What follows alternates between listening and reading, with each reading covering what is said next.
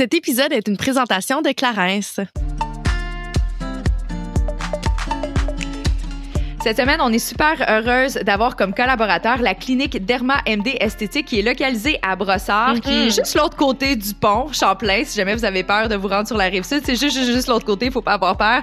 C'est une clinique qui a 30 ans d'années d'expérience en esthétique médicale et euh, c'est également un de mes bons amis à moi, docteur Patrick Simard, ainsi que Mélanie Feudy, qui sont copropriétaires de cette clinique-là.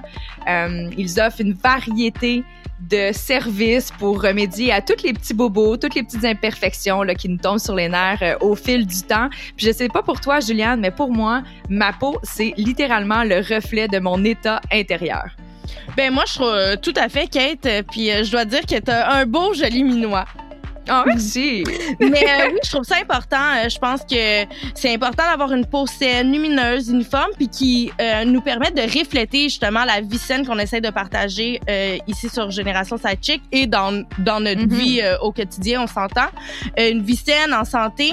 Puis je pense que ça, ça a des répercussions justement sur notre vie sociale, autant professionnelle ou même au niveau de notre confiance en soi, on va se le dire. Là. Mais oui, 100 Puis tu sais, ce qui est le fun avec la médico-esthétique, c'est qu'on peut venir retravailler, comme je le disais tantôt, toutes les petites imperfections qui nous dérangent. Honnêtement, euh, la science a tellement évolué avec le temps qu'on peut littéralement tout retoucher. J'ai l'impression que ça soit des cicatrices d'acné, euh, que ça soit des vergetures suite à une grossesse, euh, uniformiser notre teint parce qu'on a un petit peu trop abusé du soleil avec le temps, la dilatation des pores, vouloir amincir un peu ses cuisses, des neuromodulateurs pour estomper les signes du temps. Donc bref, honnêtement, il y en a pour tous les goûts. Et quoi de mieux que de d'entamer une discussion avec deux passionnés de la médecine esthétique, de la peau, Mhm. de la beauté naturelle et qui sont dévoués justement à vous offrir des soins sécuritaires de qualité. Exactement. Donc, si jamais vous avez envie de vous prendre un petit euh, rendez-vous pour une consultation, on vous invite à aller visiter leur site internet www.dermamd.ca. Salut, ici Juliane. Et Kate, et on vous souhaite la bienvenue sur notre podcast Génération Sidechick où nous allons démystifier la réalité des femmes de notre génération. Cette folle décennie qu'est la trentaine, c'est avec humour et aucune censure que nous et nos invités allons vous révéler des faits croustillants de notre vie privée. Alors, servez-vous un verre et restez à l'écoute. Cheers! Tum, tudum, tum, tum. Comment ça va, ma chum? Oh, ça allait mieux avant que tu commences à chanter. C'est quoi ça? Tu Bienvenue à Star Academy. con. Hey, une chance que tu t'es pas inscrite à cette télé-réalité-là, parce qu'honnêtement, là, j'étais sûre que t'aurais pas été en demi-finale. Mais Comment ça va cette semaine? pas bien, toi? Ça va vraiment bien, mais là, j'ai goût de parler de toi. Ah ben voyons, ça commence intense. Ben oui. Non, mais parce que là, j'ai eu un flash. L'année Uh-huh. dernière, puis là, je veux, je veux pas te faire de peur, là, mais euh, ton anniversaire arrive à grands pas. Et là, Ah. l'année dernière, on était très pognés dans le COVID et on n'a pas pu fêter ensemble. Comment tu te sens? J'espère qu'on sera plus dans cette situation-là et qu'on va pouvoir fêter ensemble. Mais là, je le sais que l'année dernière, tu avais peur d'entamer tes 33 ans, là, sachant que euh, tu te rajoutes euh, un... hey, je suis bien pas bonne. Est-ce que je suis une bonne amie? Ben honnêtement, c'est ça, je m'étais demandé, je suis comme, coudonc, t'es-tu fâché contre moi? Qu'est-ce qui se passe? Euh, écoute, euh, je sais pas quoi dire, Juliane. Honnêtement, on est tout le temps en train de dire qu'il faut s'accepter, que l'âge n'est qu'un chiffre, puis j'essaie vraiment de le prôner dans mon quotidien, mais je dois avouer que c'est quand même difficile. Euh, moi, j'avais fait le choix que j'arrêtais de vieillir à 35 et c'est encore là où je me dirige. En fait, cette année, je vais fêter mes 34 ans. L'année prochaine risque d'être euh, une année qui va se répéter plusieurs fois et tout le reste de ma vie parce que j'ai décidé que j'arrêtais de stagner jusqu'à temps que euh, ben, mon visage ne veut plus suivre la cadence, finalement. Mais euh, non, honnêtement, je, je, je, je sais pas trop à quoi euh, espérer cette année. La COVID risque d'être encore présente. Fait que non, je pense pas qu'on pense pas qu'on va aller euh, fêter ben ben cette année. Mais euh, écoute, c'est pas grave. Euh, Qu'est-ce que tu veux vieillir? Apporte son lot de sagesse. Voilà. Puis je me demandais, est-ce que, tu sais, on, on a beaucoup parlé euh, de d'estime personnelle, de confiance en soi dans Ouais. la dernière année. Mhm. Est-ce que tu penses qu'en ajoutant justement de la sagesse, te- tu fais un peu plus la paix euh, avec le fait de t'aimer, de, de t'aimer Mhm. tel que tu es? Euh, je vais être 100% honnête, non. C'est drôle, hein? Tu sais, je, j'acquiers beaucoup de sagesse sur plusieurs sphères de ma vie. J'apprends à être beaucoup plus douce envers moi-même, beaucoup plus douce envers les autres. Mais par rapport à ma relation avec l'âge, j'ai vraiment de la difficulté à voir que, que, que je m'éloigne de la vingtaine. Mhm. Parce que je, on dirait que je suis rendue la fille de... Tu sais, mon chum est plus jeune, il y a encore des amis dans la vingtaine. Moi, je suis comme la fille que... Oh ouais, t'as 33 ans. Puis là, je l'ai d'en face. Fait que, tu sais, honnêtement, ça va super bien, en fait, avec, euh, en lien avec l'épisode d'aujourd'hui parce qu'on aborde le sujet de la médico-esthétique. Mhm. Et ça, je dois avouer que euh, c'est peut-être la solution gagnante, finalement. Non, mais c'est drôle parce que moi, justement, tu sais, tu parlais que toi, dans ta tête, à 35 ans, t'arrêtais de vieillir. Moi, ça fait longtemps que j'ai arrêté de vieillir. Moi, là, Ah dans, ouais, ma hein? tête, ouais, moi dans, ma, dans ma tête, à 23 ans, j'ai complètement arrêté. Euh, je suis restée à cet âge-là. Puis tu le vois un peu dans mon comportement. Là, tu sais que j'ai un peu l'âme d'une jeune femme de, 30 de, de 23 ans, un peu qui qui euh, qui se dé- qui se déresponsabilise par rapport à beaucoup de trucs. Puis ça, Oh yeah. ça, ça tombe un peu ses nerfs même des fois. Mais euh, non, sachant ça, on dirait que là, on va sûrement l'aborder plus tard, mais euh, moi, j'ai le goût que mon intérieur reflète euh, mon extérieur, Mhm. ma couverte corporelle, que je peux dire. Ta couverture que- corporelle. corporelle. Alors, euh, je trouve ça euh, super le fun aujourd'hui de pouvoir aborder ce sujet-là, puis de pouvoir euh, justement euh, démystifier le tout, enlever les tabous, puis euh, d'en parler sans jugement, parce que je trouve ça important. Si tu veux en avoir recours, tu le fais. Si ça t'intéresse pas, ben c'est bien correct. Oui, exact. Puis on va pouvoir le faire avec deux spécialistes qui euh, qui sont vraiment excellents en fait dans leur domaine et reconnus depuis plus de 30 ans. Euh, c'est les deux copropriétaires, les copropriétaires, mon Dieu, je la misère, ils sont vraiment son conjoint là, le mot euh, copropriétaire, la clinique Derma MD Esthétique. Donc on reçoit docteur Patrick Simard et Mélina Fedi, mais avant Juliane, c'est le temps de la minute Clarence.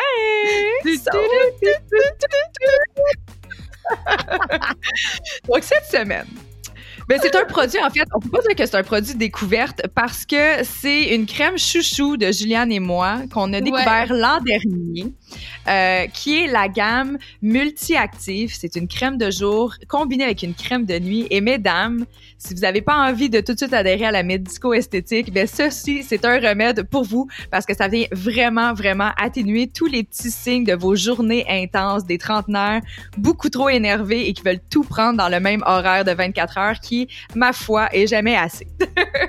Mais si je me trompe pas, c'est euh, des crèmes anti-âge. Oui, effectivement. Et là, quand j'ai reçu ça, moi, l'année dernière, pour la première fois, je l'ai adopté très rapidement, mais ça a fait un peu mal à l'ego. Je vais t'avouer, parce que j'étais rendue là. Bienvenue dans la trentaine. Bienvenue dans la trentaine. Mais non, je trouve ça le fun de pouvoir euh, prévenir de cette façon-là. Puis c'est des, euh, tu l'as dit, des crèmes qu'on a adoptées depuis maintenant euh, presque un an. Là. Et moi, j'ai euh, un fort faible pour euh, la crème de nuit. Je la trouve euh, très enveloppante et euh, je l'adore. Je me réveille tout le temps avec un super de bel éclat. Puis euh, visiblement, je trouve que ça l'a atténué mes premières rides. Effectivement. Et euh, je dois avouer que la texture, ça répond vraiment à tous les besoins parce qu'il y en a autant pour euh, les types de peau mixte, sèche ou même grasse. Euh, si jamais vous avez une petite préoccupation par rapport à vos premières rides, mesdames et messieurs, on vous invite euh, à vous procurer les produits Clarins sur le clarins.ca ou dans une pharmacie près de chez vous.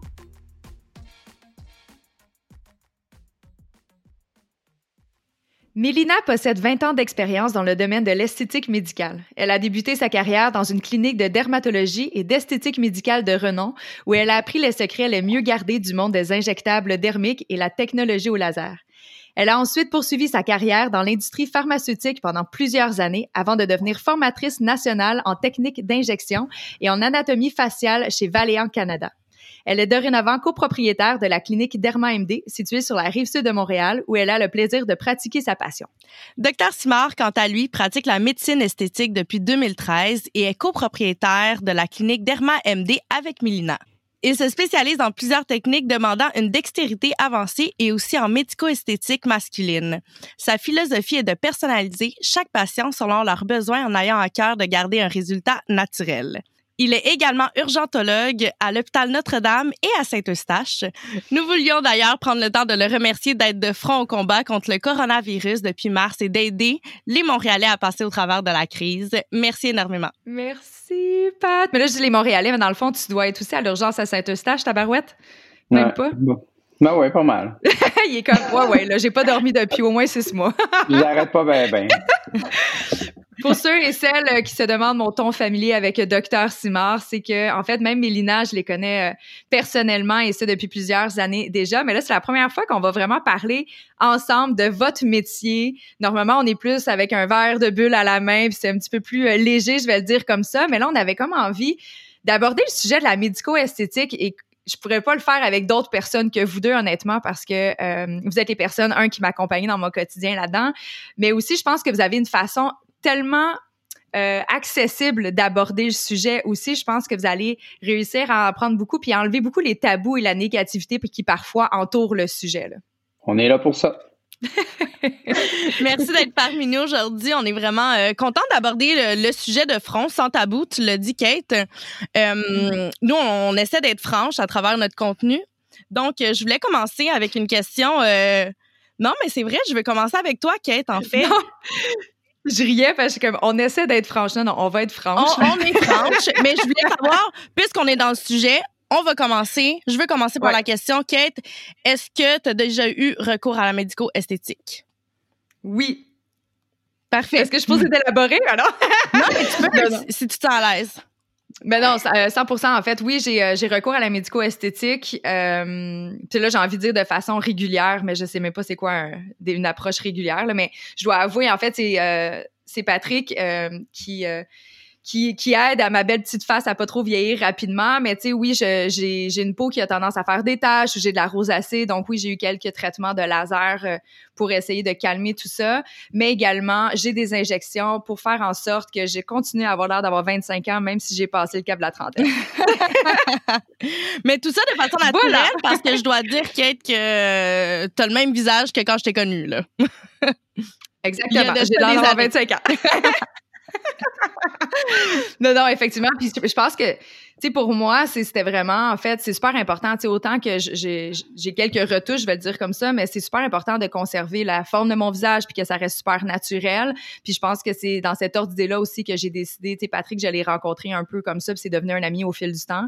Mais je pense que c'est important de, de, de, choisir les professionnels qui vont, qui vont nous accompagner là-dedans aussi. Mm-hmm. Mais avant euh, qu'on continue dans les, euh, dans les confessions plus intimes, Juliane, si tu le permets, je pense que ça serait important d'abord et avant tout pour entamer le sujet d'aujourd'hui, qu'on décortique c'est quoi la médico-esthétique? Parce que le terme, évidemment, comprend le mot médico, donc fait référence à la mm-hmm. médecine. Il y en a à qui peut-être que ça fait un peu peur. Fait tu sais, je pense que on va commencer comme ça. Mélina, c'est quoi la médico-esthétique exactement? Mm-hmm. Donc, euh, la médico-esthétique, c'est un amalgame de médecine et d'esthétique. Euh, tout le monde a sa version à, à, lui ou à elle de ce qu'est la médecine esthétique, mais c'est définitivement un mélange de deux, euh, de, de deux domaines. Donc, euh, euh, pour moi, et pour euh, je vais laisser Dr. Simard peut-être dire sa version à lui, mais, pour moi, c'est tout ce qui est non invasif, c'est tout ce qui est anti-âge. Euh, c'est tout ce qu'on peut faire grâce à, à, la médecine, mais qui a un but qui est esthétique. Mm-hmm. euh, bien sûr, quand je parle de but esthétique, je pense qu'on va en parler un peu plus tard, mais euh, l'esthétique joue beaucoup, beaucoup de rôle là, au niveau de l'estime de soi. Donc, la médico-esthétique, c'est ça va toucher, oui, bien sûr, on commence par l'extérieur, mais on veut vraiment euh, essayer d'aller toucher les gens aussi à l'intérieur. Mm-hmm. Mais quand on parle de, de médecine non invasive, en fait, on parle de sans scalpel, pas de chirurgie. Pour moi, oui. Une médecine qui est non, une, la médico-esthétique non invasive, c'est définitivement une, médecine ou euh, un, domaine qui est non chirurgical. Mm-hmm. Et puis, euh, bien sûr, il y, a des, il y a des pratiques qui sont plus invasives que d'autres. Donc, si je pense au traitement de laser, on a des euh, traitements au laser qui sont un petit peu plus invasifs qu'une euh, qu'une injection, par exemple, de relaxant musculaire. Mais euh, définitivement, pour moi, euh, c'est dans le domaine du non chirurgical. Donc, tout, doit, tout est fait le jour même. Tout peut être fait en séquence, en douceur et dans un but préventif et réparateur aussi. Mmh. C'est une explication très complète, en fait. C'est rare que je l'ai abordée que j'ai eu en fait la, possibilité de l'entendre expliquer de cette façon-là. Mais c'est quoi l'éventail du type de traitement justement qui est possible d'avoir via la médico-esthétique? Parce que là, tu parles de laser, tu parles d'injectable, mais c'est quoi l'éventail qu'on peut avoir en guise de traitement? Donc, euh, l'éventail qu'on a, nous, à la clinique d'Herma-MD, c'est euh, justement des lasers aux injections. Donc, si on commence avec les lasers, ça peut être de l'épilation laser, des traitements IPL pour traiter les taches brunes, la couperose, la rosacée, donc tout ce qui est rougeur au niveau de la peau. Ensuite, euh, avec les lasers, on peut travailler le resserrement de la peau, donc essayer de générer du collagène grâce à des stimulations faites par le laser. Donc, on va aller chercher peut-être un peu plus de resserrement. Ça, c'est des traitements qu'on va euh, prioriser dans certaines régions, notamment mm-hmm. le tour des yeux, le cou, le bas du visage, qui sont des fois un petit peu plus difficiles à traiter avec des piqûres seulement. Euh, et ensuite, on peut aller dans un spectre un peu plus euh, invasif avec des lasers qui qu'on appelle euh, des lasers fractionnés qui vont vraiment, vraiment faire une deuxième peau. Donc, on, va, on va vraiment changer de peau, on va renouveler la peau du visage et c'est des traitements qui sont un petit peu plus invasifs, qui vont, qui vont, demander une convalescence, mais qui vont aller chercher la, la surface complète de la peau, les ridules, les rides, les taches. Euh, donc, c'est un traitement qui est un peu plus complet. Puis ensuite, on a le côté des injectables où est-ce que on va euh, diviser les, injectables en deux catégories. Donc, on parle des mhm. agents de complément qui sont la plupart du temps faits avec de l'acide hyaluronique. Et on a les neuromodulateurs, pardon, qui eux sont des relaxants musculaires faciaux qu'on va injecter dans différents types de muscles qui eux causent des rides. Donc, c'est un éventail qui est assez complet. Mhm. Effectivement. Il y a la possibilité de répondre à tous mes problèmes de peau ici. oui. Les agents de comblement, c'est ce qu'on appelle euh, les fillers. Oui, tout à fait. Donc, en, anglais, les fillers, les agents de comblement, agents de comblement dermique, c'est un autre terme qu'on utilise. Euh, c'est tout ce qui s'injecte dans le but de remplacer. Euh, et donc, ça peut être fait, comme j'ai dit, la plupart du temps, c'est à l'acide hyaluronique, mais il y a d'autres, il y a d'autres composantes qu'on peut utiliser en injectable ou en fillers, là, entre guillemets. Qui est souvent utilisé au niveau des lèvres, j'imagine. Notamment au niveau des lèvres, oui, mais on les utilise partout. Donc, euh, ma, ma, recette ou ma phrase clé, c'est tout ce qui se trouve en dessous des yeux. Donc, disons à partir des, yeux jusqu'au menton, 90 du temps, on va utiliser ce qu'on appelle les agents de comblement hmm. et on peut compléter le travail avec des neuromodulateurs. Tout ce qui se trouve en haut des yeux, c'est exactement le contraire. Donc, euh, au niveau des pas de doigts, au niveau de la, glabelle, de la glabelle, 90 du temps, on utilise un neuromodulateur et on peut compléter avec un agent de comblement au besoin. Mm-hmm. Ah. Je fais juste le dire, les gens qui savent pas c'est quoi la glabelle, c'est justement ce que je suis allée travailler pour arrêter d'avoir de l'air fâché. Donc, c'est la ride entre les deux sourcils. Voilà. Parce que là je, là, je me touche le front, mais les gens le voient pas. Donc, euh, voilà, c'est la ride. Sinon, vous l'appelez la ride de lion, c'est ça? Exactement, oui. Oui, wow! Je commence à être pas pire avec mon vocabulaire? mais je trouve ça le fun de pouvoir faire la distinction parce que souvent, je trouve qu'on se mélange entre les deux. Oui, tout à fait. Et vous n'êtes pas les seuls. Mélina l'a très bien expliqué. Notre rôle, c'est de vous l'expliquer aussi. Des fois, il y en a qui viennent nous voir puis qui nous disent qu'ils veulent du botox dans les lèvres. Ben, c'est notre rôle de leur expliquer que c'est pas du botox qu'ils ont besoin, c'est d'autres choses. Mhm, c'est pour ça qu'on est là, anyway. Oui, effectivement. Effectivement, mais tu sais, par rapport euh, aux neuromodulateurs, tu viens de nommer une des marques justement euh, populaires qui est le Botox. Euh, si je me trompe pas, c'est ça a été découvert en fait dans un but justement d'aider des patients ou des sportifs pour les aider à guérir. Ça se peut-tu? C'est une vraie histoire cette affaire-là?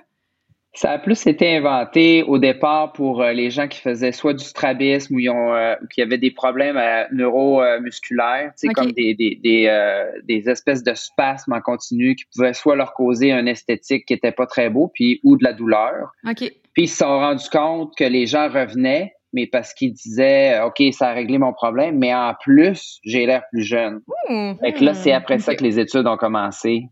Mais ça fait quand même tu as parlé du Botox, mais il y a beaucoup, beaucoup d'autres euh, produits. Là. Il euh, faudrait tous les nommer, le Dispar, le Nuciva, le Xeomin. mais ils ont toutes des propriétés qui sont semblables. Donc, on Mhm. n'est pas ici pour faire euh, la promotion d'un produit ou de l'autre. C'est vraiment de, euh, de dire que c'est une catégorie, puis peu importe l'agent qu'on utilise, il peut, euh, ils, sont, ils sont à peu près équivalents. Là. Oui, effectivement. Je pense que je Ouais. pense que Mélina, un jour, elle m'avait dit que. Parce que justement, les gens étaient comme, hey, je veux du Botox, Botox. C'est comme, hey, c'est comme de dire une marque de mouchoir s'appelle Kleenex, dans le fond. Il faut juste. C'est pas le produit en soi, c'est une marque a des composantes X, tu sais, mais finalement, ça peut s'apparenter à être la même chose, là, finalement, d'une Oui, marque l'autre. c'est vrai que c'est comme ça que je l'explique. Mhm. C'est une, marque, mais c'est- devenu le représentant de plusieurs marques, alors que la vraie catégorie, c'est des re- relaxants musculaires faciaux Mhm. ou bien des neuromodulateurs. Tout à fait. Tantôt, on parlait de certaines interventions qui demandaient peut-être un temps de repos ou euh, de récupération suite à, à certains traitements. Dans cet ordre d'idée-là, est-ce que vous diriez que c'est nécessaire d'avoir d'abord une consultation médicale avant d'avoir tout type euh, de traitement? Oh, absolument. Ce qui est important, c'est, tu sais, quand on, tantôt on parlait de la médico-esthétique, on a fait un, c'était un peu pour exclure euh, les chirurgies esthétiques Mhm. aussi, qui ont Mhm. souvent un downtime, faut que tu restes plus longtemps. Tu sais, des fois, il faut que tu te caches pendant deux, trois semaines parce qu'il y a de l'enflure, il y a des gros saignements, il y a des... euh, puis, euh, ce qui arrive, c'est les... euh, la médico-esthétique en tant que telle fait un bond euh, beaucoup plus euh, évident dans les dernières années versus la chirurgie esthétique a tendance à un peu euh, décliner parce qu'on fait de plus en plus de choses avec les médico-esthétiques qui, jadis, étaient seulement réservées avec la chirurgie. Donc, les technologies s'améliorent, puis les effets secondaires ou les effets euh, euh, après qu'il faut attendre sont beaucoup plus euh, beaucoup plus limités. Il y a des gens qui vont se ramasser sur l'heure du midi, vont venir nous voir, puis vont retourner travailler dans l'après-midi. Je, sais- je sais pas de quoi tu parles. ça m'est jamais arrivé. J'ai jamais fait ça. Ben, je vais te montrer comment. Ben non, mais non, en fait, c'est c'est une blague, là. C'est exactement ce que je faisais jadis. Ouais. Pour dire à quel point que justement, c'est pas, c'est pas très invasif, là, comme, euh, comme certaines, euh, certains il, y certaines, il y a certaines procédures qui peuvent l'être, mais tu sais, il faut, faut avertir les gens. Mais tu sais, Mhm. euh, si quelqu'un vous dit Ah, tu n'auras pas de bleu, c'est certain, c'est pas une vérité absolue. Là. Mhm. À Donc, euh, mais tu sais, ça peut arriver que des fois, les gens s'en vont, ils ont une petite enflure, une heure après, c'est terminé, ils s'en vont à la maison puis, ou au travail, puis fait que c'est quelque chose qui est vraiment euh, accessible puis a- euh, apprécié, d'avoir Mhm. un minimum de- d'effets secondaires par la suite. là. Est-ce que vous êtes majoritairement visité par des femmes? Est-ce que c'est souvent les femmes qui ont recours à ce genre de service? Je te dirais que euh, tu permets que je te tutoie? Oui, évidemment. J'ai euh, je te S'il dirais te que plaît. c'était ja- c'est- je te dirais que jadis c'était très vrai, mais de plus en plus ça se libéralise et à la, à la fois pour les femmes et pour les hommes. Puis euh, les hommes sont en train de, de justement se libérer avec ça. On en parle de plus en plus. Euh, moi, par exemple, moi j'ai une grosse clientèle masculine. Je te dirais probablement 60% femmes, 40% hommes. Hmm. C'est énorme parce que dans la vie, les études nous disent que les femmes donnent, euh, ont encore à peu près 90 à 95% du marché. Mais je suis pas mal sûr que la, la plupart de nos collègues ou de nos euh, des cliniques qui sont euh, pas compétiteurs, je veux pas dire qu'on est compétiteurs, mais qu'on est euh, partenaire là, dans toute ce- ce- cette aventure-là. Je suis pas mal sûr que nos résultats sont euh, avec les hommes, c'est plus que 5 à 10% En tout cas, pour nous, c'est définitivement plus. là. Mhm. Puis, qu'est-ce que tu dirais qui est le plus populaire en termes de procédure chez les hommes versus les femmes? Est-ce qu'ils ont, ils ont recours au même genre de traitement en termes de popularité? Mais encore là, c'est, euh, je te dirais qu'il y a une tradition que, disons, les hommes sont plus conscients de, ils veulent pas perdre leurs cheveux. Mm. euh, euh, les femmes sont beaucoup plus axées sur la qualité de leur peau, la fermeté, tout ça. Mais ça, c'est en train de tout se mixer parce que, tu sais, cette année, les femmes sont stressées. euh, pendant la pandémie, ils ont perdu leurs cheveux. Moi, j'ai jamais vu autant de femmes vouloir un traitement PRP. Ah ouais, hein? Puis en même temps, ben, il arrive plein d'hommes, puis pas juste des, euh, tu sais, autant des hétérosexuels que des homosexuels qui se rendent compte que, euh, ben, ils ont besoin d'un, ils ont besoin d'une petite aide, puis euh, ils veulent que leur peau soit belle, ils veulent que son, ils, veulent plaire à, leur, à leur blonde, à leur chum, puis Mhm. euh, de plus en plus, ces gens-là font appel. Puis c'est de plus en plus, plus on en parle, plus les préjugés s'en vont et plus la, ça démontre que c'est pas si compliqué que ça faire un, un traitement là, de soit de neuromodulateur ou mm-hmm. d'agent de, de complément. Moi, ce que je voulais ajouter, c'est que je, je, trouve que euh, la tendance vers laquelle on s'en va par rapport à qui on traite est vraiment très belle parce que au début de ma carrière, je rencontrais souvent des, des femmes qui euh, devaient euh, accumuler leur argent en cachette ou qui, qui cachaient à leur mari qu'elles avaient recours à la médico-esthétique.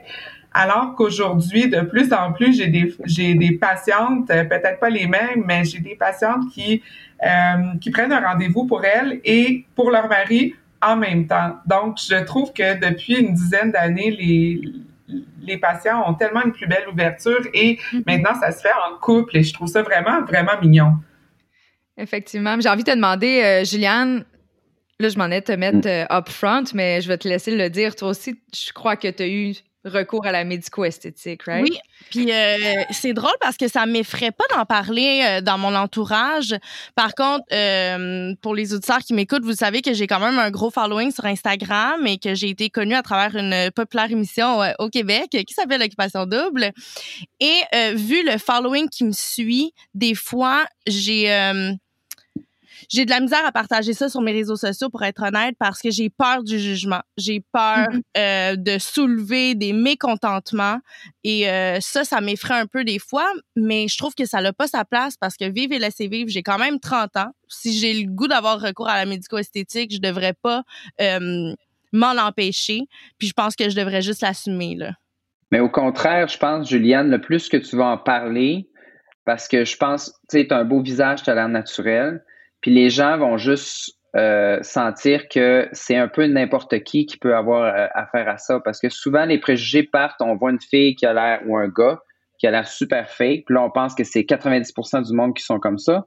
Alors que, vois-tu, les quatre, on, on a déjà eu euh, recours à ça, puis je pense pas que personne se regarde en ce moment puis dit « Oh my God, elle est fake », tu sais. Mm-hmm. On est quatre belles personnes, un peu libérées, on s'aime, puis je pense que je pense pas que les gens, quand ils nous voient, ils se disent qu'est-ce qu'ils ont eu d'en face. Mm-hmm. Oui, effectivement. Mais je te posais la question juste pour faire un, clin d'œil à ce que Milina a dit. La, la tendance justement que les femmes euh, amènent de plus en plus leurs conjoints avec eux. Est-ce que c'est le genre de pratique que tu serais à l'aise d'avoir à côté de ton, ton chum maintenant que t'en as un? Mais moi, je lui en parle. Mais moi, je lui en parle. Puis encore là, je trouve ça drôle parce que lui, même en tant qu'homme, quand je lui ai dit, il était comme, mais là, mon Dieu, non, je veux pas que tu reviennes ici et que tu ailles la, la, face tout déformée. Ah mais c'est parce que les hommes, on dirait que, ben, tu sais, là, je vais les généraliser, mais sont tellement pas au courant, puis eux sont très dans l'extrême. Ils ont l'impression que euh, ça va ressembler à X, Y, Z. Là, on a toutes des images dans la tête quand c'est pas ça du tout. Mm-hmm. Euh, moi, je suis très à l'aise d'en parler justement, puis lui, ben là, maintenant, euh, il fait avec. c'est ma décision. Mais je pense que, le, ce que, ce que tu apportes, c'est un excellent point, puis on le dit jamais assez. Docteur Simard le dit, mais je trouve que c'est important de le répéter. L'image qu'on a de la médico-esthétique, c'est c'est seulement ce qu'on voit dans la rue, au centre d'achat, à l'épicerie, qui est exagéré, alors que 90% et probablement plus des personnes qui ont recours à la médico-esthétique passent incognito. Alors, alors ils passent comme si c'est, ils passent comme si c'était des personnes qui étaient naturelles, mais ils ont, ils ont probablement eu un petit, euh, un petit traitement par-ci par-là. Mais c'est pas des gens qu'on va remarquer. Et donc, ce qu'on voit, c'est ce qui donne la, une, certaine notoriété négative à la médico-esthétique, mais ce n'est pas représentatif de notre clientèle. Mm. Mm-hmm.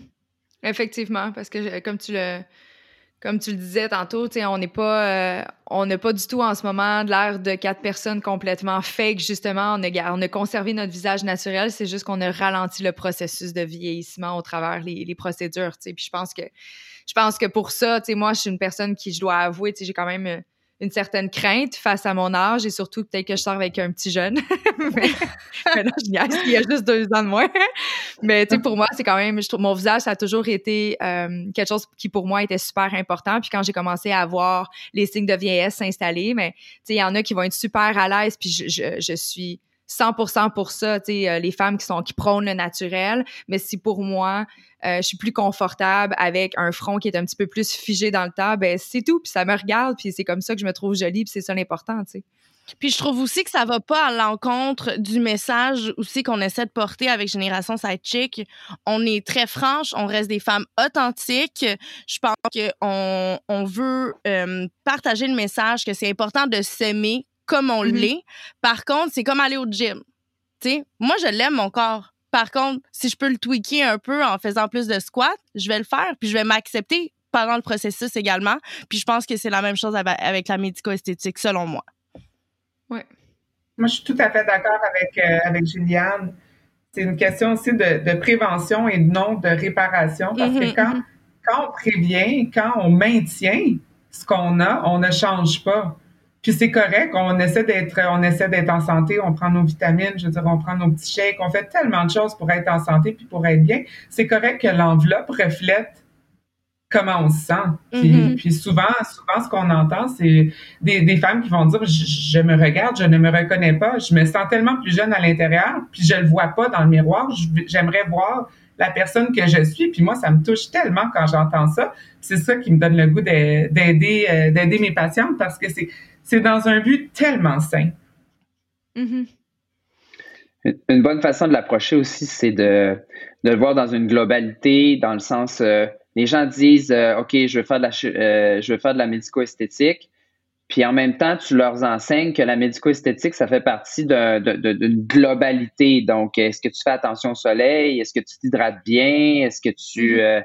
parce que si tu brûles la chandelle par les deux bouts, euh, tu, vas jouer nécessairement euh, contre euh, tes traitements, tout ça. Puis moi, ce que je le dis souvent, c'est que si tu fais attention à aller au soleil, tu vas juste coûter moins cher. Ça va pouvoir t'offrir plus de choses. Puis c'est important de leur apprendre ça parce que c'est encore plus la base. Puis les gens sont encore plus conscients de, la globalité des soins. Le, le, le basic reste. Le, le médico-esthétique vient pour aider tous les efforts que tu fais ailleurs, que tu ailles au gym, que tu, euh, tu mets de la crème solaire ou que. Mm-hmm. Donc, c'est Effectivement, je trouve que c'est une, belle façon de, de l'apporter. Puis c'est un peu, tu sais, pour en revenir à l'exemple de Juliane tantôt et son gym, c'est comme si à chaque fois elle sortait du gym, elle passait chercher un Big Mac. Tu sais, c'est un peu contradictoire. Tu sais, tu veux faire attention à ta peau, mais si tu te mets de l'huile hawaïenne tropique à toutes les fois que tu t'en vas sur le soleil, ça se peut que ça, ça soit un peu contradictoire aussi pour ton corps. Puis je pense que c'est là aussi où je trouve que des fois, puis là, c'est encore une, c'est peut-être une perception, puis on, on se correcte, c'est une discussion, mais tu sais, je trouve que ce qui est triste, par contre, c'est que ayant accès à tout ça aujourd'hui, je trouve qu'il y a beaucoup de personnes qui ont des comportements ou qui ont un lifestyle qui sont, c'est super nuisible pour leur beauté, autant intérieure qu'extérieure, que ce soit leur santé mentale, leur système digestif.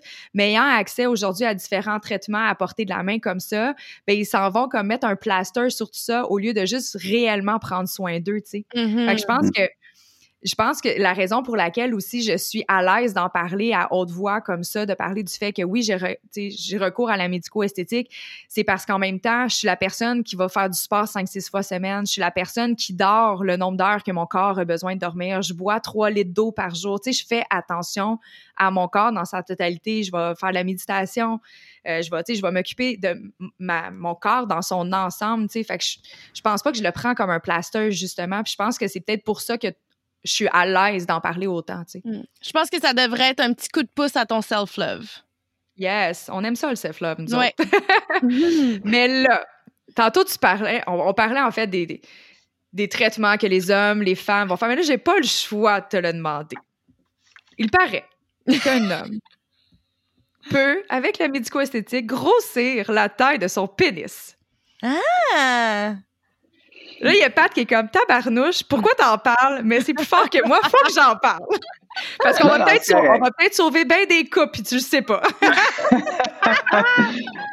ben écoute, c'est une technologie qui existe. Euh, même moi, je l'ai déjà faite euh, il y a quelques années. Là, j'ai arrêté il y a, quelques années. Mm-hmm. Écoute, n'importe quelle intervention que les gens vont venir me voir, un, on jugera jamais.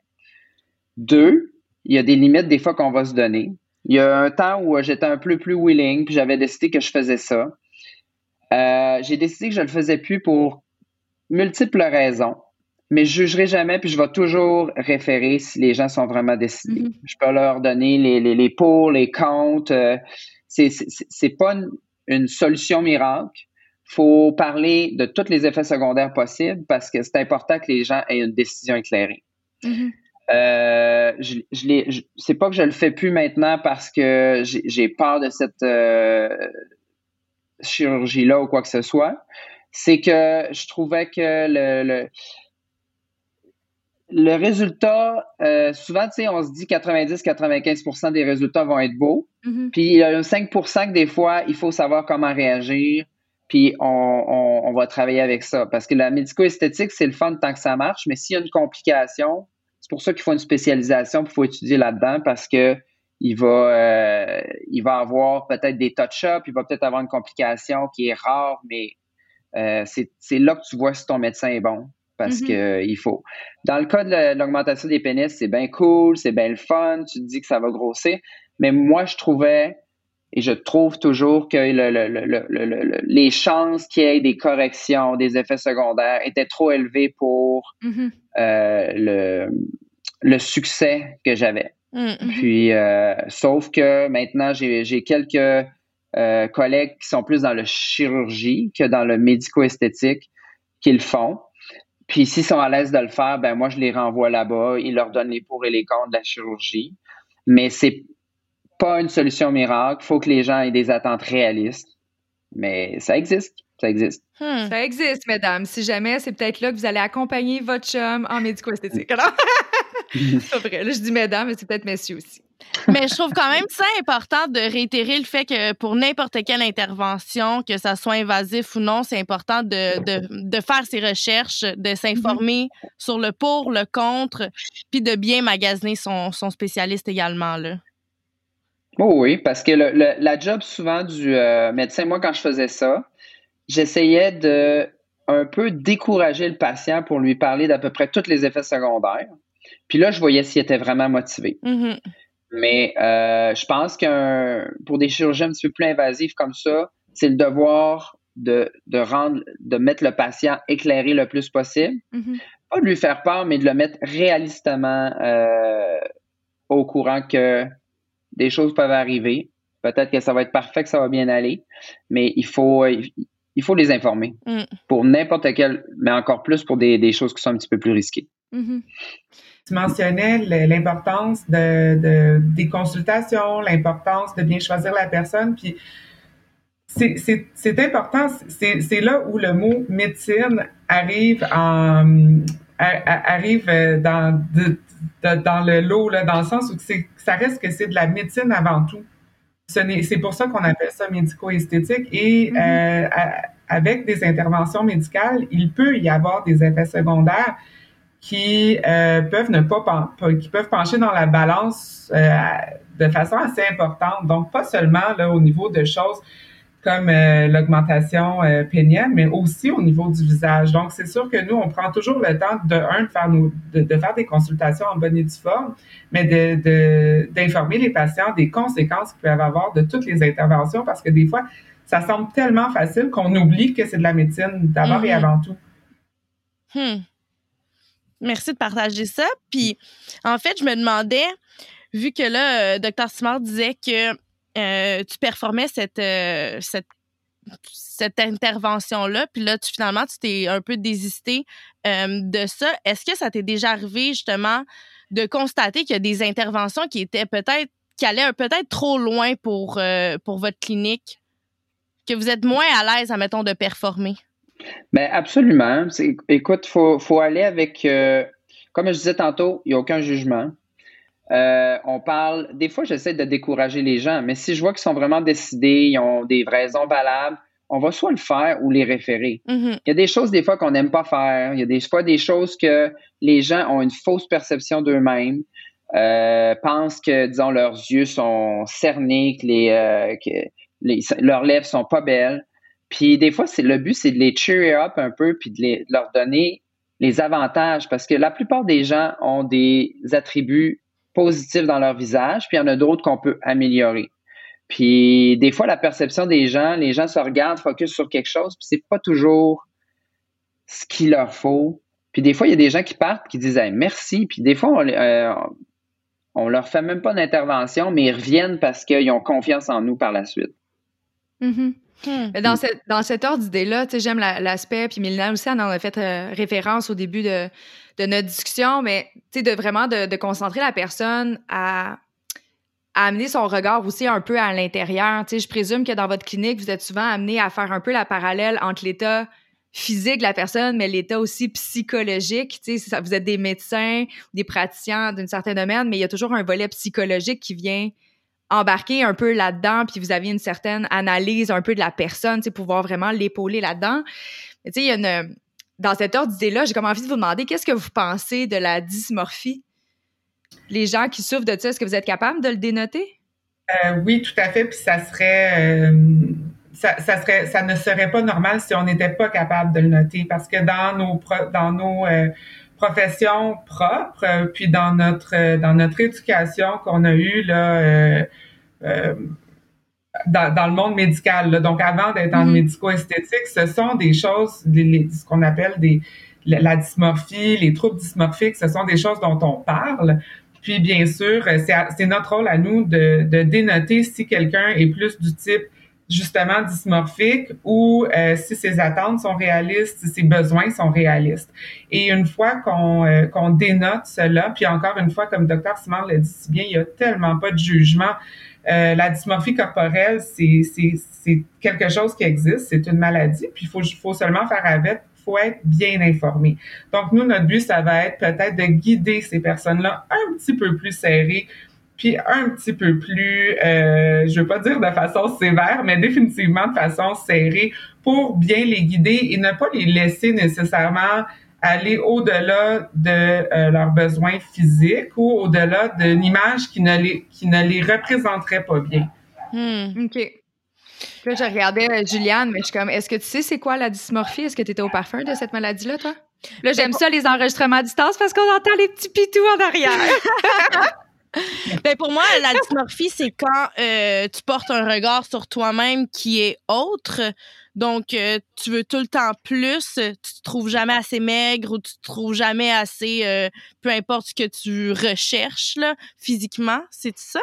Ben, c'est à peu près ça. C'est en, en termes très simples, la dysmorphie corporelle, c'est de regarder une image dans le miroir qui n'est pas réelle. Donc, mhm. l'anorexie ou l'anorexie, c'est un, un des, euh, des exemples qu'on connaît le plus parce que euh, les personnes qui en souffrent ne se voient pas mhm. comme nous on les voit. Donc, ça peut, ça peut, euh, ça, ça peut, ça peut avoir un lien avec l'aspect, la, la, la, grosseur de la personne, mais ça peut définitivement aussi avoir attrait avec euh, les traits de la personne au niveau du visage, donc euh, des joues qui sont jamais assez grosses, des lèvres qui sont jamais assez grosses, ou une personne qui est jamais assez euh, mince.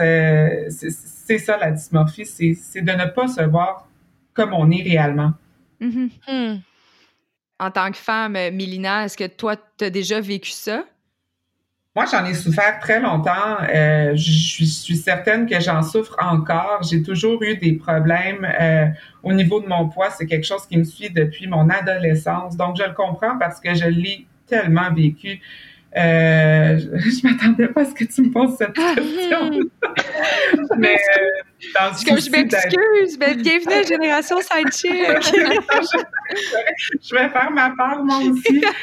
Euh, non, c'est ça. C'est vrai qu'on on, est là pour dire les vraies choses. Puis, euh, j'ai définitivement eu euh, beaucoup de troubles à, à m'accepter dans ma vie. Puis moi, au début, à l'adolescence, c'était définitivement au niveau là, corporel. Et euh, je pense que ça m'aide aujourd'hui à accompagner mes patientes parce mm-hmm. que j'ai tellement l'impression de les comprendre. J'ai, je, comme, comme je disais tantôt, je n'ai tellement pas le jugement euh, parce que c'est quelque chose qui c'est pas de notre faute. C'est, c'est, on se voit pas de la bonne façon, puis on a juste besoin des bons accompagnateurs qui vont nous guider vers la meilleure place. On n'a pas besoin de, au contraire, de d'avoir des gens qui vont peut-être prendre profiter de notre état. Mm-hmm. Euh, et donc, moi, je trouve que c'est une de mes une de mes forces. Je, je vois les gens qui ont besoin d'aide assez rapidement, puis c'est un plaisir pour moi de les accompagner. Mm-hmm. Mm. faut pas penser non plus que c'est comme une maladie, là, parce que, tu sais, si on met un continuum de 1 à 10, il y a peu de monde qui se disent, moi, je suis parfait, je ferai jamais rien à, mon, ma face ou à mon corps parce que je suis un Adonis puis je suis parfait. Puis en même temps, quelqu'un qui, qui, qui, qui, se déteste complètement puis qui ne s'accepte pas, disons qu'il serait un 10. Fait que la plupart des gens, on, on, on, se situe en 2, 3, 4, 5, tu sais. Puis le but, c'est de nous amener vers une acceptation le plus possible être conscient qu'on peut s'améliorer, mais aussi s'accepter. Mm-hmm. Hmm. Parce qu'on peut pas tout être parfait, on le sera jamais. On le sera jamais. De toute façon, ça serait plate si on était tous parfaits, right? Exact. Ouais. Ce que j'ai pu constater aussi euh, à travers les années euh, de, du haut de mes 30 ans, c'est que la perfection change également parce que les trends changent à travers les années. Je me rappelle que quand j'étais jeune, c'était beaucoup le look euh, filiforme à la Paris Hilton. Là, maintenant, c'est plus à la Kim Kardashian, très voluptueuse. Euh, vous, en tant que spécialiste, comment vous faites justement pour... Ben, en fait, comment vous faites? Est-ce que vous suivez les trends? Est-ce que c'est les patients qui ont plus ce genre de demandes-là? Est-ce que vous... Euh, vous subissez à ces, à ces demandes-là? Qu'est-ce qui se passe à ce niveau-là? C'est une super bonne question et c'est oui, all the way. Euh, on les suit parce qu'on n'a pas le choix.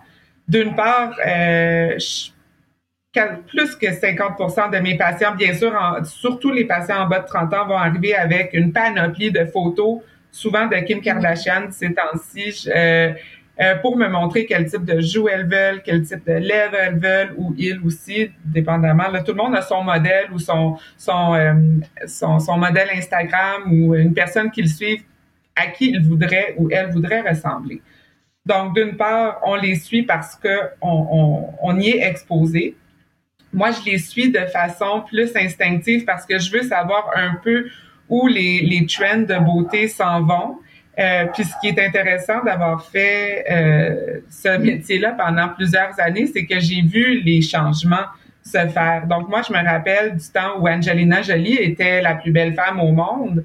Tout le monde voulait des lèvres qui étaient euh, à des ratios à peu près de 50-50.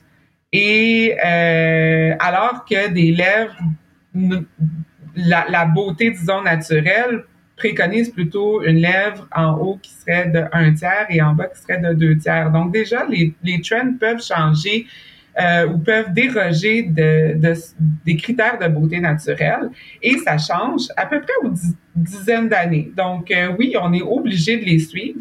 Mais ce que je trouve intéressant avec la médecine esthétique non invasive et non chirurgicale, c'est que tout peut changer.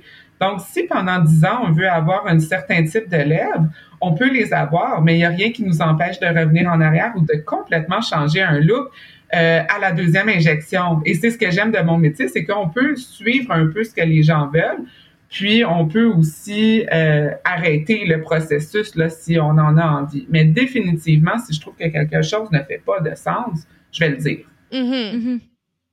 Puis en ce moment, mettons, c'est quoi le trend? Qu'est-ce que les demandes femmes tant que ça, là, en ce moment, qui revient, qui revient, puis t'es comme, oh my god, je suis plus capable? Ben, en ce moment, c'est les mâchoires. Les mâchoires, les, mâchoires, et les mentons. Hmm. Tout à fait. Donc, une mâchoire carrée euh, euh, chez les femmes et chez les hommes. Donc, c'est un trend qui, qui, qui est partagé là, vraiment entre les deux. Mais euh, et, et, il y a cinq ans ou il y a 17 ans, tout le monde ne parlait que de joues. Mm-hmm. Et maintenant, ben, on est rendu à, euh, à parler vraiment d'une, ligne de mâchoire qui est très, très, très, euh, très linéaire, très, j'ai, j'ai envie de dire angulaire et un menton qui est qui a une belle projection. Donc, un menton qui va plus vers l'avant que euh, reculer. Donc, tout ça pour donner un bas de visage très euh, effilé. Mm-hmm. Mais euh, petit moment de confession. j'ai goût de vous dire que euh, j'ai pensé avoir recours justement à euh, des euh, neuromodulaires, comme on m'a dit précédemment, pour ma mâchoire parce que, et roulement de tambour, je grince des dents la nuit et on m'a dit que ça pouvait aider. Oui, absolument, ça peut aider. Il y a des gens qui aiment. Il faut savoir que les neuromodulateurs marchent pour quelques mois. Mais l'avantage, c'est que si tu le fais régulièrement, ton, ton, ton masséter, qui est le muscle qu'il faut euh, affaiblir. C'est comme un biceps. Si tu l'entraînes plus puis tu vas pas au gym, il va devenir de plus en plus faible. C'est la même chose avec ton masseter, qui est le l'angle de ta mâchoire qui, que tu sers pour mâcher, Mhm. euh, qui va aussi éventuellement s'affaiblir. Puis qui, euh, oui, absolument, c'est une option. Ouais, parce que c'est ça. Moi, j'ai beaucoup Et- de douleurs au niveau de la mâchoire parce que je serre euh, euh, beaucoup des dents la nuit. Et euh, je suis sûre que d'ici quelques années, mon dentiste va m'haïr si je ne fais pas une intervention à ce niveau-là. Moi, je pense que c'est le contraire. Il va t'aimer, tu vas coûter cher. Mm. Ben, les dentistes actuellement font très peu de médecine esthétique. Ils, ils nous réfèrent des gens. Euh, il y a des options aussi. Tu peux avoir une plaque occlusale qui va qui va euh, qui va comme empêcher que tu grinces des dents. Parce que ce qui arrive, c'est que c'est bien beau de grincer des dents, mais tu vas user pré- précocement tes, Mhm. euh, tes, tes, tes dents.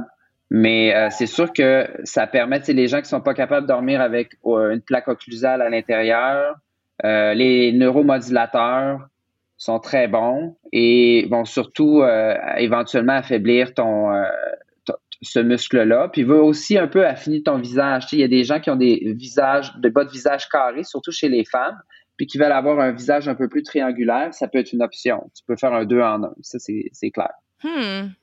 J'en prends note. Peut-être ta solution. Peut-être ta solution. Pour moi, ma, ma, ma solution du moment, en fait, j'ai un.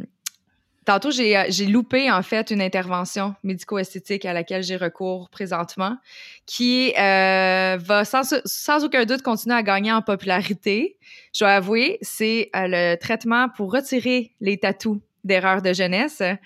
Et euh, j'ai entamé, en fait, je, me, je, me- je le dis, puis je me, je me trouve toujours pas aussi drôle. Mais euh, non, j'ai j'ai quelques, quelques petites erreurs de jeunesse. Euh, merci, cher tatoueur, juste à côté de l'école secondaire. C'est super apprécié de pas m'avoir carté. j'ai quelques petits regrets, mais j'ai entamé le processus euh, pour retirer justement un des tatous en question.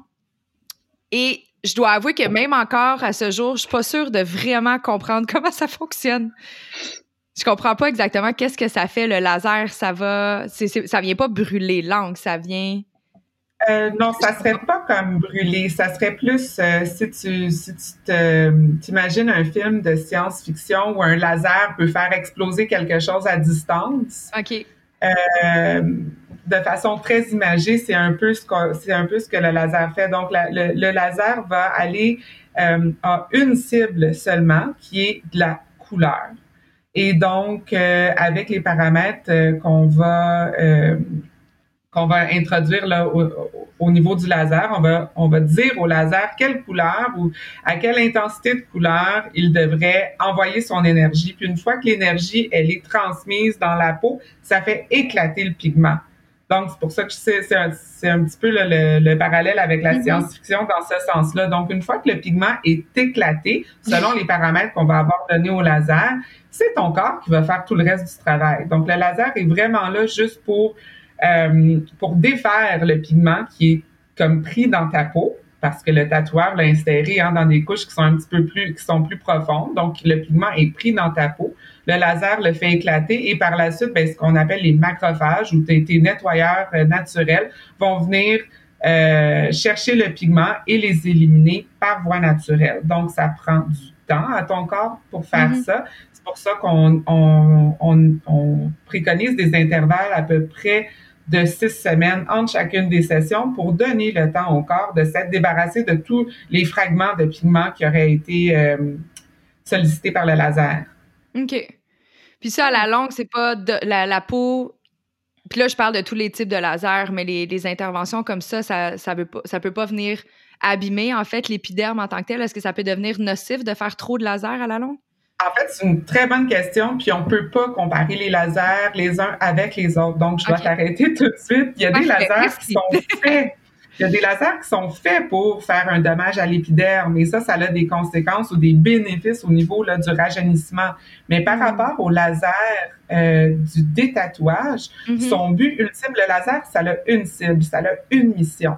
Et donc, euh, le laser de détatouage, sa seule et unique mission, c'est d'aller éclater des pigments, disons, de type noir à tant de degrés ou à tant, à, à- à tant de, à tant de, de, de niveaux de, de noirceur, si tu veux. Donc, si ta peau qui est dans les tons de beige et qui est beaucoup plus pâle est, est dans son chemin, le laser n'ira pas éclater des pigments dans, ce, dans, dans cette peau-là, dans la peau saine, parce que il ne, c'est pas sa mission.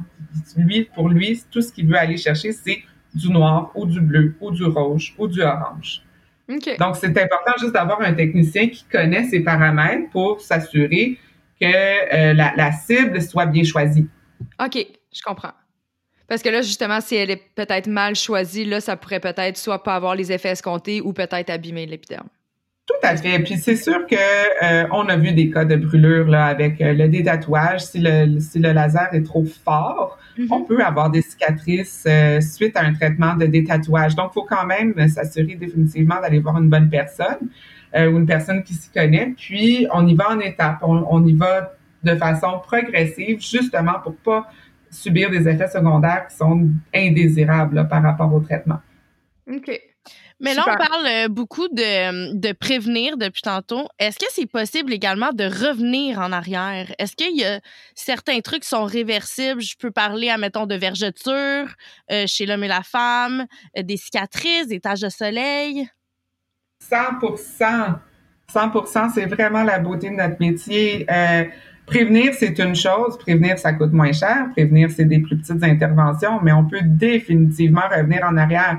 Non seulement au niveau des problèmes de peau, comme les cicatrices, on parle de kéloïdes, on, parle de, de, cicatrices euh, post-chirurgie, même plastique. Des fois, euh, ça peut arriver d'avoir une mauvaise cicatrice, puis c'est pas la faute du chirurgien, c'est notre peau qui, qui, qui, réagit d'une certaine façon. Donc, euh, avec les lasers et avec le PRP dont, dont on a parlé tout à l'heure, on peut faire quand même beaucoup de, de petits miracles, comme j'aime appeler, euh, pour retourner en arrière.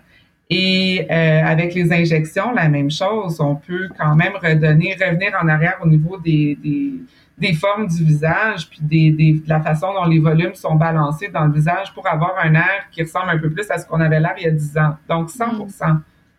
Mais là, si je me prends en exemple, moi, j'ai quand même une forte poitrine et lors de ma poussée de croissance, j'ai créé justement des vergetures au niveau des seins et au niveau de, mes hanches également. Là, sachant que j'ai 30 ans, que ces, euh, ces vergetures-là sont, sont en place depuis bien des années, est-ce que c'est quand même quelque chose que je pourrais faire? Oui, c'est sûr qu'il faudrait faire d'une part une consultation pour mm-hmm. voir l'état des vergetures. La vergeture, c'est quand même une, une, fissure hein, dans ta peau, donc la, la, peau, elle est brisée. Mais euh, dépendamment de, du type de vergeture, on peut quand même définitivement améliorer le look. Donc, une vergeture ne peut pas reprendre de couleur. Donc, il y a des, il y a des, des obstacles à, à, notre traitement où il y a des choses qu'on ne peut pas faire avec euh, les vergetures là, spécifiquement. Donc, de les repigmenter, c'est impossible. Par contre, améliorer la qualité de la peau, c'est tout à fait possible. Euh, et essayer d'effacer leur aspect, donc le contraste entre la peau saine et la peau qui est brisée, qui est la vergeture. Donc, diminuer ce contraste-là, c'est très, très, très possible aussi avec une combinaison de traitements. On peut combiner des lasers, du micro-aiguillage, du PRP, mais on arrive toujours à revenir quelque pas en arrière. Peut-être pas complètement, mais mm-hmm. définitivement quelque part. Mm. Puis c'est important, comme elle dit, d'avoir une euh, consultation parce qu'aussi, euh, tout dépendant de la couleur de ta vergeture. Tu sais, souvent, la vergeture va être rouge au début, va se blanchir. Donc, il y, a, un laser qui va être plus approprié, tout dépendant du cycle de cette vergeture-là. La, euh, si tu as perdu du poids, tu sais, c'est-tu de la laxité en même temps, de, la peau? Mm-hmm. euh, fait que c'est important d'avoir une consultation pour euh, savoir exactement c'est quoi le produit qu'il faut. Mm-hmm. là, on parle de, de, vergeture. Il y a un lien tout naturel qui se fait souvent dans notre tête euh, en lien avec ça, c'est les grossesses. Est-ce que c'est recommandé ou en fait non recommandé en fait d'avoir recours à la médico-esthétique pendant une grossesse? Malheureusement, je vais, je vais décevoir toutes les femmes qui sont enceintes. Euh, parce que il y, a juste, en tant que euh, professionnel médical, il mm-hmm. faut se fier à la science. Puis, euh, il n'y a pas une compagnie pharmaceutique qui est willing de faire une étude sur les femmes enceintes parce mm-hmm. que si il y a des effets secondaires, ça va être une, une publication ben qui va être complètement négative. Puis nous, même si on pense des fois, ah mon Dieu, c'est tellement rien, euh, on en a naturellement dans notre peau. Tu sais, des fois, les femmes, les femmes viennent me voir puis disent, ben, de l'acide hyaluronique, j'en ai dans mon corps, je suis né avec ça, pourquoi ça serait délétère? Ben, j'ai pas nécessairement la réponse, mais moi, je veux pas prendre la chance mm-hmm. de faire quelque chose qui n'a pas été étudié. La même chose pour euh, n'importe quoi. Euh, il y a, pour le, vaccin pour le COVID, les femmes enceintes n'ont pas été incluses. Fait qu'est-ce qui va arriver, c'est qu'on va vacciner tout le monde, puis à la fin, on va peut-être avoir un peu plus de recul, il va peut-être avoir quelques femmes enceintes qui vont avoir été traitées, mais ils sont pas dans les groupes prioritaires. La même chose pour l'esthétique. Puis les gens qui s'aventurent là-dedans, je trouve que c'est un, un, jeu dangereux. Hmm. Tout à fait. Effectivement, je pense qu'au-delà, de toute façon, on est capable d'attendre neuf mois. Absolument. Toutes les, tous mes collègues féminins qui, ont, euh, qui sont dans le domaine, ils ont tout arrêté leur euh, neuromodulateur, ils ont tout arrêté le gingembre de comblement. Quand le bébé est né, dix minutes après, ils sont prêts pour avoir un, traitement, mais euh, ils, sont, ils suivent les règles pour elles-mêmes aussi. C'est plus, c'est le plus important. la même chose pour l'allaitement. Mm-hmm. Mm-hmm. Pour les gens qui nous écoutent à la maison, je voulais aussi réitérer le fait que les neuromodulateurs et les agents de comblement, c'est pas permanent. Euh, on l'a effleuré euh, tantôt, mais je voulais juste euh, en reparler pour que les gens connaissent un peu comment ça fonctionne. Selon, je pense, ton type, ben, comment tu absorbes le produit, ça peut rester, je pense, entre 3 à 8 mois, si je me trompe pas? Ben, ça dépend de quoi les produits qu'on utilise. Comme les neuromodulateurs, c'est assez fixe pour tout le monde. Donc, peu importe le neuromodulateur que tu vas utiliser, après 3-4 mois, la molécule qui fige ton muscle se détache de façon naturelle, puis le muscle recommence. Des fois, il y a des gens qui peuvent toffer un peu plus longtemps, mais tu sais, c'est pas un an. Là. Mm-hmm. Euh, pour les agents de comblement, c'est encore un peu plus compliqué parce que ça dépend euh, si on utilise, si on, va, euh, disons, faire des agents de comblement dans une partie de la, du visage qui va bouger beaucoup.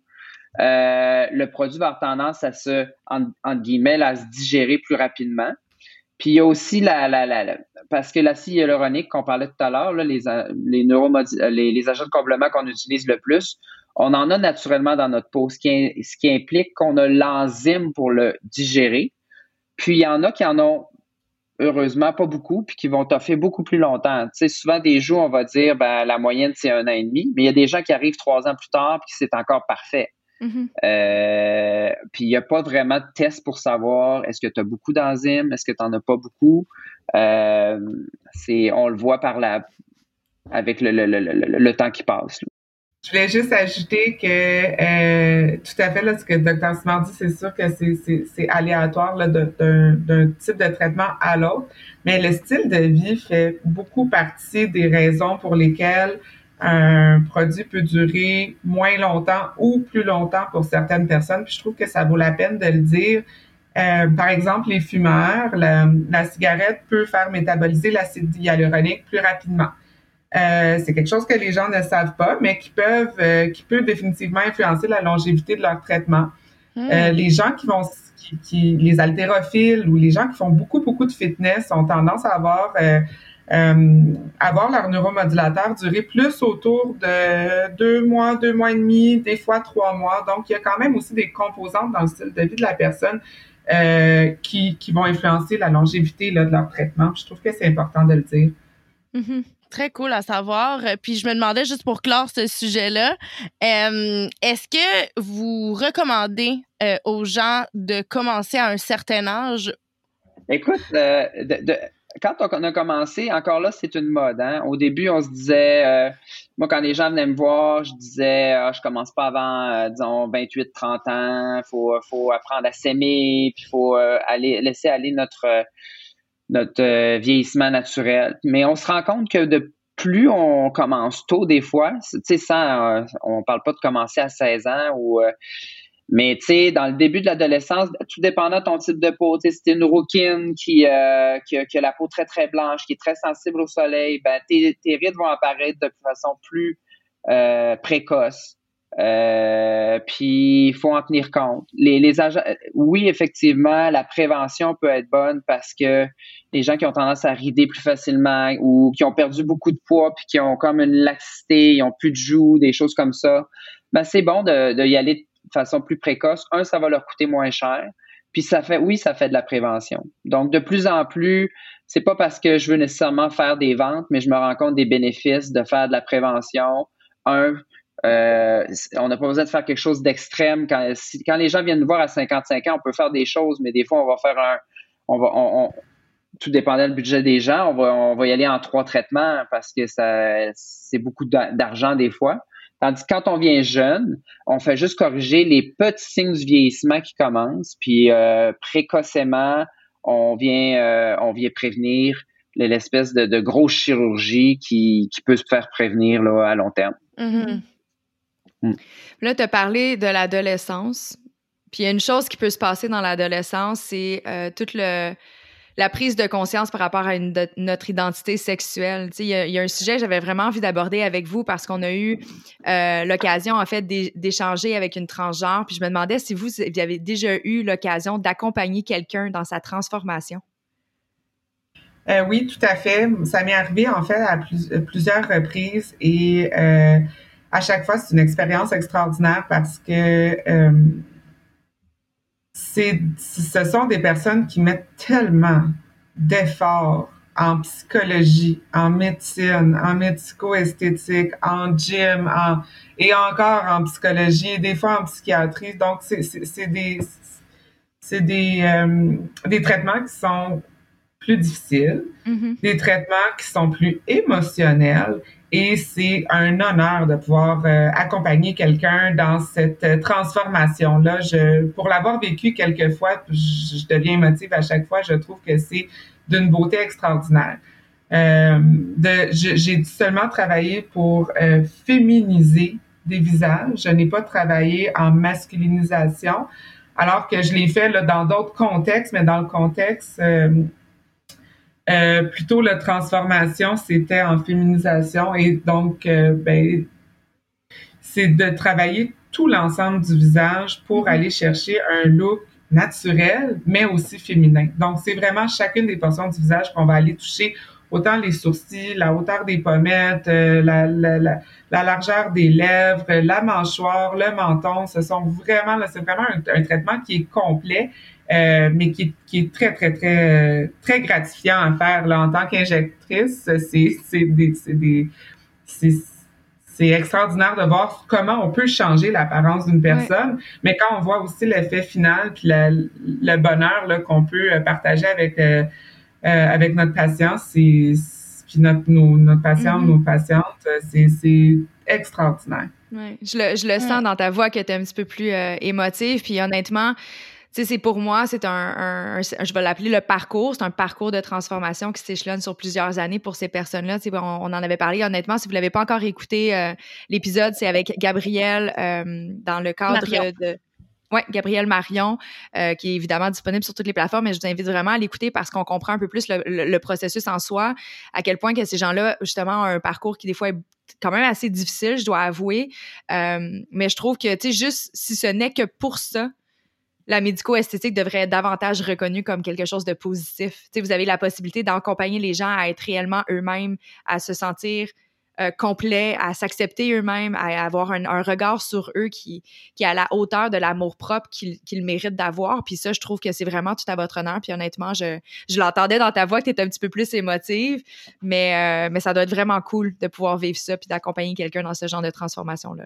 Oui, c'est vraiment cool. Puis la gratitude, que, la gratitude des patients, elle est euh, incommensurable. C'est une gratitude qui ne que, que je peux même pas euh, comparer à, n'importe quel autre euh, moment là ou euh, n'importe quel autre traitement que j'ai fait dans ma vie. Donc, tu sais, c'est super touchant, mais effectivement, ça, ça donne une valeur à notre travail et ça donne, ça devrait définitivement mériter le respect qu'on lui doit, ouais.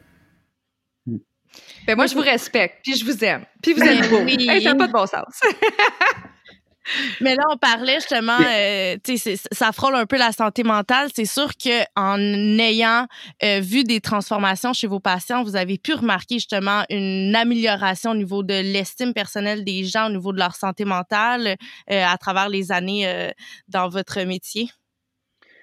Oui, ben je peux, je peux en parler. C'est sûr que la santé mentale c'est un sujet en soi. Euh, en médico-esthétique, c'est pas du tout un, c'est pas du tout un, un c'est pas un plaster, c'est pas un traitement. Euh, ça peut être un outil parmi tant d'autres pour se sentir bien. Donc, c'est sûr qu'il y a des, il y a des limites, hein, définitivement. Puis comme je dis, c'est définitivement pas un traitement à la santé mentale, mais ça peut aider dans certains cas. Euh, dans comme par exemple euh, dans sa perception de soi. Donc, il y a des études qui ont été faites par rapport aux neuromodulateurs euh, et ce qu'ils peuvent faire par rapport aux émotions négatives. Donc, quand on parlait tout à l'heure de la glabelle, de tout ce qui est la ride du lion, mm-hmm. euh, c'est lorsqu'on fronce les sourcils, ben c'est, une émotion qu'on appelle qui est plutôt négative. Donc, inquiet, fâché, euh, on, est dans ces eaux-là. Donc, c'est rien, c'est rien de vraiment positif. Et quelqu'un qui est constamment en froncement, encore une fois, se réveille le matin puis a l'air inquiet, déçu, fâché, confus. C'est une l'image que cette personne-là va voir dans le miroir va être reflétée à l'intérieur en sentiment. Et donc, il y a comme une roue qui s'embarque ou un genre de cercle vicieux qui s'embarque où la personne se sent déprimée, fâchée, alors qu'elle ne l'est pas vraiment. Et tout ça vient de l'image que le, miroir lui redonne. Et ce qui est super intéressant, c'est que les études ont démontré qu'en enlevant cette seule composante euh, de, du look fâché qu'on a entre les deux yeux, la personne commençait à se sentir déjà moins fâchée, moins déprimée. Encore une fois, ce n'est pas une pilule, c'est pas une pilule magique, mais euh, ça a été étudié pour donner un, un, un, un petit boost positif à quelqu'un qui essaie de, de, travailler sur lui. Donc moi, ça, encore une fois, c'est, je trouve ça fantastique là, de voir qu'il y a autant d'effets positifs de la médico-esthétique sur, sur les gens, mais faut, il faut y mettre les limites. Euh, faut y, faut y mettre les limites. Il faut, euh, magique ce que je, ce que je pourrais ajouter là-dedans, c'est que, tu sais, euh, des fois, les attributs, les gens viennent nous voir puis ils disent, je vais être plus beau. OK, mais être plus beau, c'est quoi pour toi? Tu, trouves-tu que tu as l'air fatigué? Tu trouves-tu que tu as l'air triste? Tu trouves-tu que tu as l'air fâché? Tu trouves-tu que tu as l'air, au contraire, comme saggy puis euh, un relâchement au niveau du visage? Il faut essayer de voir qu'est-ce que les gens aiment pas de leur visage ou euh, tu sais puis des fois ils sont pas toujours au courant ils me disent juste j'aime pas mon visage puis là tu leur donnes des choix ils font comme ah oui c'est vrai j'ai l'air triste parce que, je sais pas, même, j'ai des marionnettes, puis euh, les lignes euh, au niveau du bas du visage. Fait que tu dis, OK, c'est bon. Fait que le but, ça va être de te rendre moins triste ou euh, genre moins fâché. Fait qu'on va y aller avec un sentiment général pour que quand il va se regarder, je ah, c'est vrai, j'ai l'air moins fâché, j'ai l'air moins fatigué. Puis ça nous donne des pistes pour qu'est-ce qu'ils veulent qu'on fasse d'abord et avant tout. Des fois, ils arrivent les gens puis ils nous montrent une ligne c'est pas du tout ça qu'ils ont besoin dans le sens, c'est pas ça qui les vieillit, c'est pas ça qui les. Euh, mais eux, ils savent pas par où commencer, fait qu'ils nous montrent quelque chose. Puis c'est pas mal, c'est pas. C'est juste une perception qu'il nous faut leur enseigner que c'est pas ça qui les vieillit, c'est pas ça qui les rajeunit ou. Euh, puis c'est ça. On travaille avec euh, des sentiments généraux pour essayer d'améliorer la, santé mentale des gens. Mm-hmm. Puis ça marche souvent. Mm. Je trouve qui est super positif quand j'entends Dr. Simard parler à chaque patient, il trouve tout le temps quelque chose de beau à dire. Puis moi, ça me, euh, je trouve ça génial à chaque fois parce que Dr. Simard, ben moi aussi là, mais je veux dire quand, je, je l'entends parler, puis il va tout le temps donner un compliment, il va tout le temps trouver quelque chose de beau. Donc, c'est, c'est, notre but, c'est pas juste de trouver des bobos, c'est aussi de, c'est aussi de rappeler aux gens qui sont beaux après ma barre. Mm-hmm de rehausser leur beauté plutôt que d'essayer de masquer quelque chose qui est considéré moins beau. Plutôt. 100 mm-hmm. Mais même l'approche du sentiment que tu viens euh, de souligner, euh, docteur, euh, je trouve ça super. Ouais, que ça soit pas axé sur la beauté, mais justement sur un sentiment de tristesse. J'ai l'air fâché, j'ai l'air si, et non pas je ne suis pas beau parce que je pense qu'on a toute une forme de beauté en soi. C'est ça, parce que quand on se regarde, souvent, on n'a pas on a un sentiment ou on a une insatisfaction, mais mettre le doigt dessus, quand on leur donne un choix, ils vont me dire telle affaire. Puis là, je dis, OK, c'est là-dessus qu'on travaille. Mm. On a comme plus un but que genre, je veux juste être plus beau. Être plus beau, là, c'est, c'est un sentiment qui est un peu trop général. Puis il faut essayer d'aller mettre le doigt sur euh, qu'est-ce qu'on veut vraiment, parce que c'est infini sinon. Là. Mm. Puis, euh, est-ce que toi, Juliane, est-ce que tu te considères plus euh, jolie quand tu te regardes dans le miroir? Mais moi, je me trouve belle quand je souris. Non, mais c'est vrai. Tu sais, c'est con, je pense que ça, ça, dépend du regard que tu portes sur toi. Euh, je le dis souvent, puis je le répète. Moi, des fois, je me, je me regarde dans le miroir, je me fais des clins d'œil, puis juste en soi, dans le comportement que j'ai, tu sais, on le dit souvent, hein, si j'utilise des mots négatifs face à, euh, à, mon égard, je vais le ressentir tout de suite. Mm-hmm. On, le, on en a parlé euh, durant notre podcast de la, sur la communication non violente. Si j'utilise les mots fâchés, ben déjà là, mon corps crispe. Fait que, tu sais, juste mm-hmm. utiliser des mots positifs en mon égard, ben juste là, on dirait que ça change déjà le regard que j'ai sur moi. Puis je trouve que c'est important de le faire, là. Effectivement. Effectivement. Je suis super contente, honnêtement. Le... On a super bien couvert, encore plus en profondeur, en fait, que je m'y attendais, le mm. sujet de la médico-esthétique. Euh, j'ai comme envie de savoir, ça serait quoi votre plus grand souhait dans votre carrière par rapport à ce domaine-là? C'est une grosse question, hein? Mélina a fait des gros yeux à ah, nous, je, je m'y attendais pas à celle-là non plus. Euh, je peux répondre. Je pense que euh, le but, c'est de. Parce que même moi, ça fait huit ans que je fais ça. Puis j'ai encore une grosse satisfaction des fois d'arriver chez nous. J'ai juste le goût de montrer des, photos à mon chum pour y montrer, gars, check ce que j'ai fait. Mm-hmm. C'est de toujours garder un peu la passion, puis de sentir que tu fais la différence avec la personne. Pas juste de, de, sentir qu'il va, il, va grandir avec ça, mais pas nécessairement juste de façon superficielle. Quand on parle de sentiments, c'est, un state of mind. Il faut que tu euh, il faut que tu sois conscient de des limites, mais aussi conscient de, de ce qu'on veut créer. Puis ce que tu veux, c'est pas nécessairement être absolument beautiful, mais quand tu vas être au travail, tu vas avoir l'air reposé, tu veux avoir l'air euh, calme, tu veux, vas avoir l'air en contrôle. Tantôt, Mélina parlait de la glabelle. Ben, si tu es toujours crispé là, peu importe si tu es, euh, si dans une journée que tu serais euh, bien ou euh, reposé, si ce muscle-là est fort en toi, ben, ça donne une impression d'antipathie, d'exaspération. puis, moi, je vais parler, des fois, je suis à l'urgence, puis moi, disons, la glabelle, tout le monde pense que je suis super calme quand il arrive un, quelque chose là, qui, est, qui, qui, est stressant, il faut que j'agisse rapidement. Mais en même temps, ma glabelle, elle fonctionne presque plus. Fait que, mm-hmm. tu sais, j'ai pas l'air fâché, j'ai l'air en contrôle. Des fois, je suis pas sûr que mais au moins, l'équipe est en confiance. Ouais. Puis je sais que c'est ça que je projette. Fait que, en tout cas, moi, je me sens en confiance et si jamais euh, les gens qui nous écoutent ont envie, parce que je pense que, évidemment, on l'a dit au début, pas je pense, mais il faut d'abord et avant tout commencer par une petite consultation. Fait que si jamais il y a des trucs qui vous, euh, qui vous chicotent, bien, je vous invite grandement à aller euh, rendre visite à Mélina et à, à, Docteur Simard à la clinique Derma MD Esthétique qui est située sur la rive sud de Montréal. On va vous mettre le lien de toute façon dans la bio. Merci beaucoup. Ça a été vraiment merci, merci à vous. Ça a été super. Euh, oui, merci. Puis merci d'avoir fait un trou euh, dans votre horaire. Mélina, en ce moment, ben, c'était plus facile parce que tout est fermé. Pat, de ton côté, par contre, tu travailles en tabardouche. On a trouvé une heure et demie pour faire ça. Ça m'a fait vraiment plaisir. Super, génial. Un gros merci. Encore une fois, on a reçu euh, plein d'informations. On a pu euh, détabouiser, je vais utiliser le même mot que la dernière fois, euh, ce sujet-là. Puis c'était super pertinent. Ce que je retiens, en fait, c'est que la beauté, c'est pas un état physique, mais c'est vraiment un état de bien-être. C'est un état mhm. d'être. Puis je pense que c'est ça qu'on doit retenir. Même si on parlait de médico-esthétique, c'est beaucoup dans notre mode de vie puis le self-love qu'on va s'accorder en coup de pouce avec euh, ces interventions-là.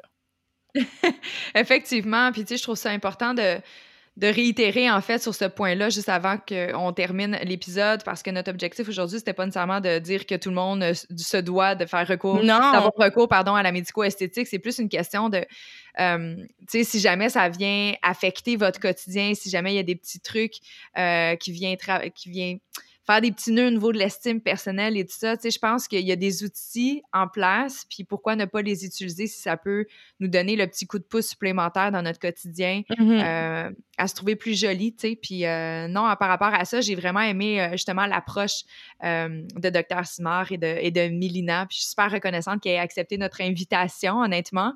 Mhm. J'ai surpris Mélina avec quelques questions.